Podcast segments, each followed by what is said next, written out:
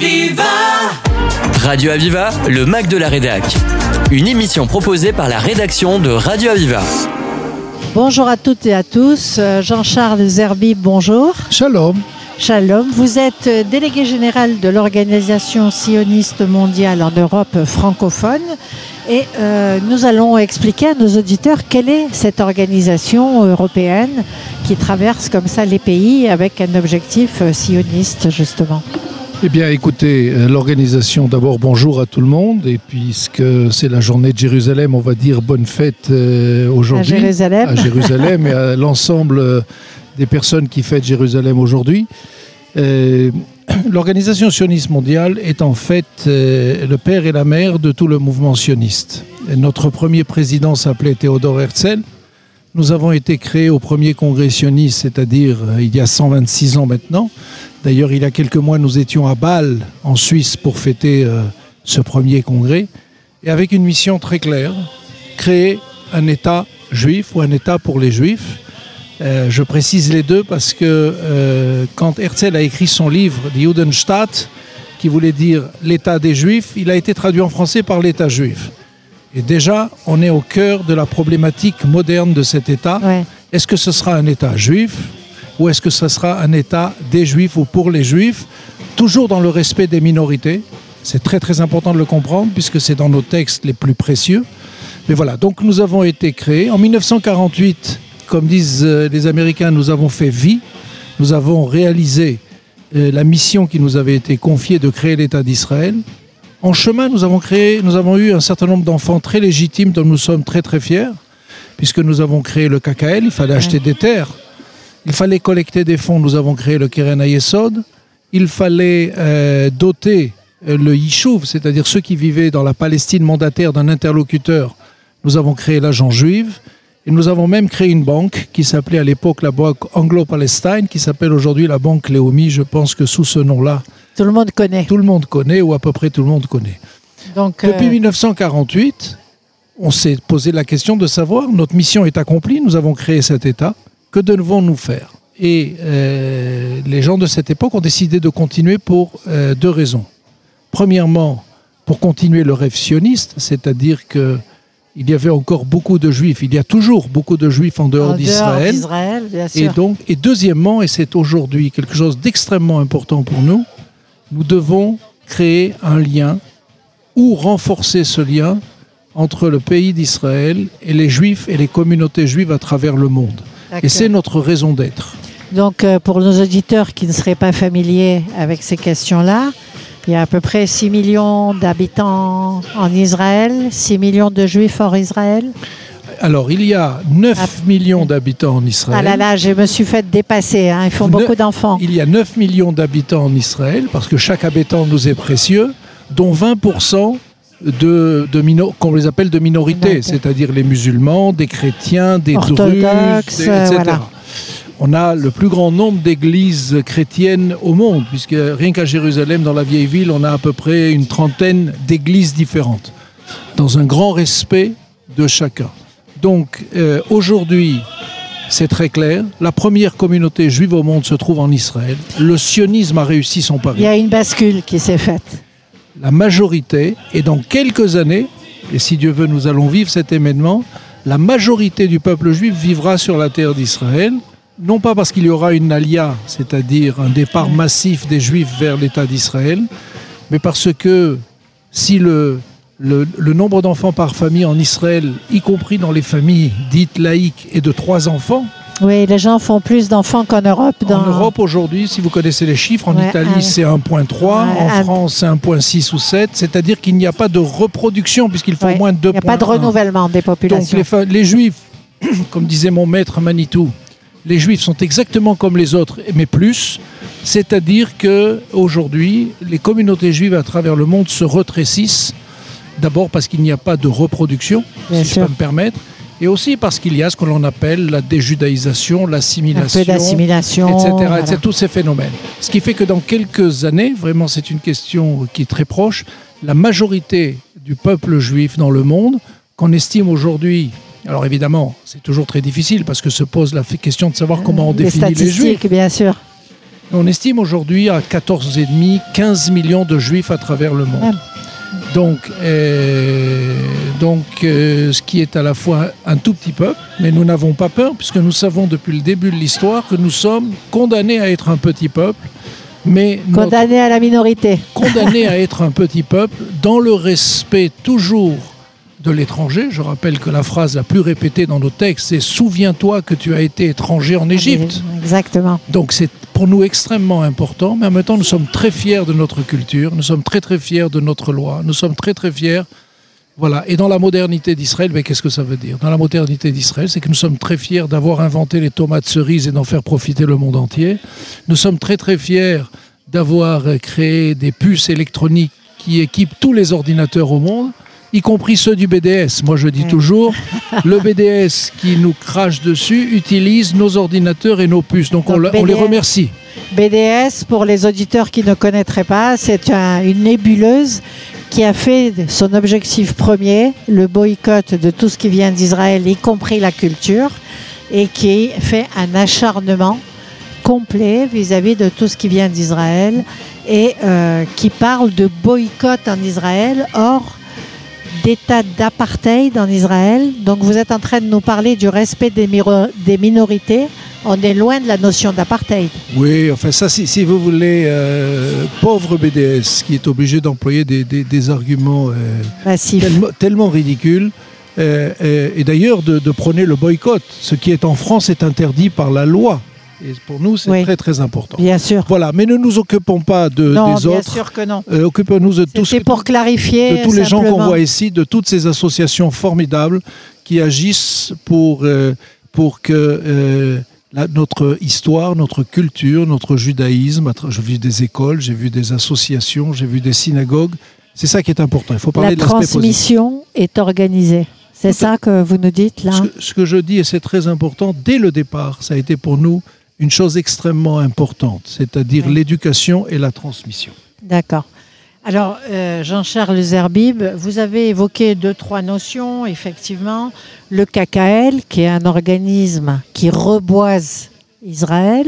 Et il faut savoir qu'à travers le monde, quand il y a une bar mitzvah, un mariage ou un- une naissance, on offre un arbre ou un bouquet d'arbres. Oui. Donc, c'est quelque chose qui s'est fait de façon extensive. Oui, créé au début, créé au début du XXe siècle, avant que personne ne parlait à l'époque d'écologie et de reboisement. Et nous sommes l'un des rares pays au monde où le désert recule. On le voit à travers notre grand désert qui est celui du Negev. Le désert recule. Et je suis très très fier de savoir que nos ingénieurs les plus compétents se promènent en Afrique pour les aider à reboiser les différents pays. et installer des gouttes à gouttes Le dont goutte Israël goutte. a une espèce de maîtrise à travers Total. des Nous avons capteurs. créé un système et nous Voilà. pouvons maintenant. Maintenant, ce- voilà. Et ce qui est très important pour moi, c'est que le KKL est dans la modernité. Parce qu'aujourd'hui, le KKL, c'est pas uniquement les arbres. C'est aussi, par exemple, la pisciculture. Ouais. Pourquoi? Parce qu'il y a des eaux saumâtres, on ne sait pas quoi en faire. C'est apprendre à faire pousser des tomates hors sol en utilisant des eaux qui ne sont pas évidemment consommables. Donc il y a comme ça toute une ingénierie absolument extraordinaire que nous créons et que nous mettons au service du monde entier. Donc, euh, pour avoir animé récemment un débat sur le manque d'eau, euh, il a été cité par un tiers qu'Israël recyclait 98% de son eau. Donc, c'est vraiment une démarche importante. Aujourd'hui, Israël est autonome. On est dans un pays désertique. Oui. Israël est autonome du point de vue de l'eau, avec tous les processus de désalinisation, par exemple. Et je trouve ça absolument génial parce que on n'en parle pas souvent. Oui. Mais nos voisins de Gaza en profitent. Bien sûr, c'est vrai Nos voisins reçoivent l'eau et pour certains gratuitement. Mais on ne parle pas des bonnes choses en général. On aime bien parler des trains qui sont en retard. La presse n'aime pas les trains qui arrivent à l'heure, effectivement. Euh, je voudrais euh, vous dire, en tous les cas, euh, que c'est impressionnant ce bilan hein, en très peu de temps, finalement. Qu'est-ce que c'est que 48 jusqu'à présent? C'est 75 ans. 75 ans exactement, puisque l'État d'Israël vient de fêter ses 75 ans. On va rappeler qu'il y avait une université créée d'abord bien avant. Donc c'est une démarche vis-à-vis de la connaissance qui est intéressante et euh, que tout cela laisse une culture en Israël, à la fois par rapport à la culture elle soi-même, aux minorités et par rapport justement à l'édification d'un pays euh, qui, s- euh, qui est conforme au, au- au maintien d'une écologie et d'une responsabilité de chacun vis-à-vis de la planète. Tout à fait. On va faire une pause musicale et nous reprendrons tout à l'heure.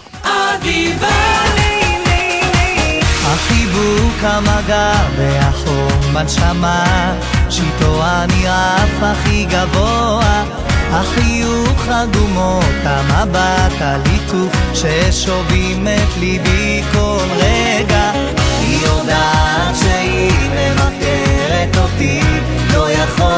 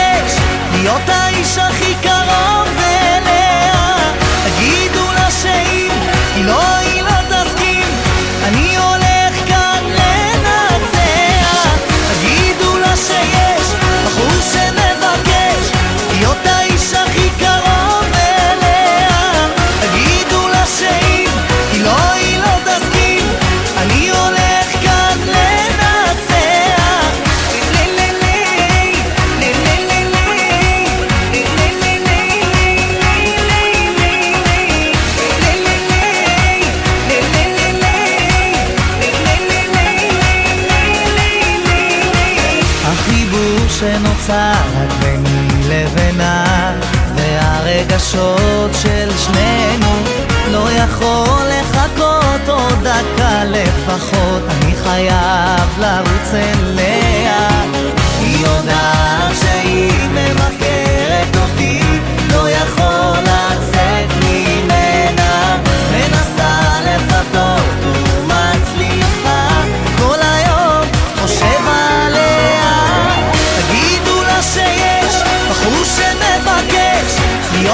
הכי קרוב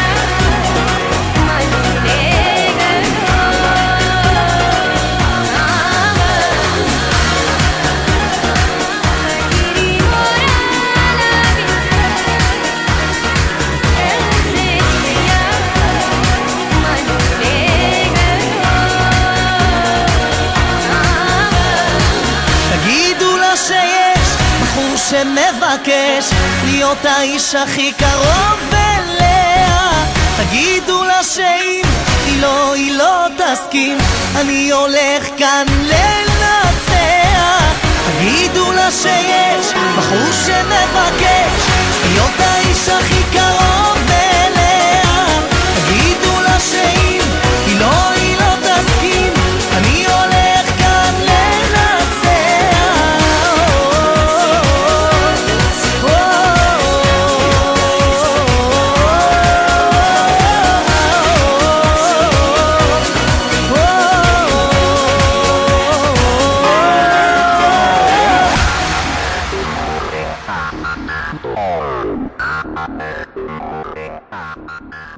Chers auditeurs, euh, je reprends mon entretien. Jean-Charles Zerbib, délégué général de l'Organisation sioniste mondiale en Europe francophone. Nous sommes au cœur du parc de Gramont, euh, le jour de la journée de Jérusalem. Toutes les associations sont là. Jean-Charles Zerbib, quand vous voyez ça, vous qui avez à cœur que les communautés de la diaspora, c'est-à-dire hors d'Israël, puissent garder une culture, garder un lien, vous êtes contente du travail fait? Écoutez, euh, le, le problème, le problème des éducateurs dont je fais partie et des juifs en général, c'est souvent de regarder le verre à moitié vide et pas le verre à moitié plein. Et moi, je pense que c'est une erreur de perspective. Je me promène énormément dans beaucoup de communautés, en France, en Belgique, en Suisse, etc. Je vois des milliers, des dizaines de milliers de bénévoles qui, au quotidien, s'occupent de toutes ces organisations, de toutes ces associations. Et euh, je trouve ça extraordinaire parce que ce n'est pas évident, parce que ce n'est pas facile, parce que les temps ne sont pas toujours faciles. Exactement. Euh, et je ne parle pas uniquement de, de l'antisémitisme. Ça peut être en période de Corona où on a vu se développer de très nombreux cours ou de très nombreuses conférences.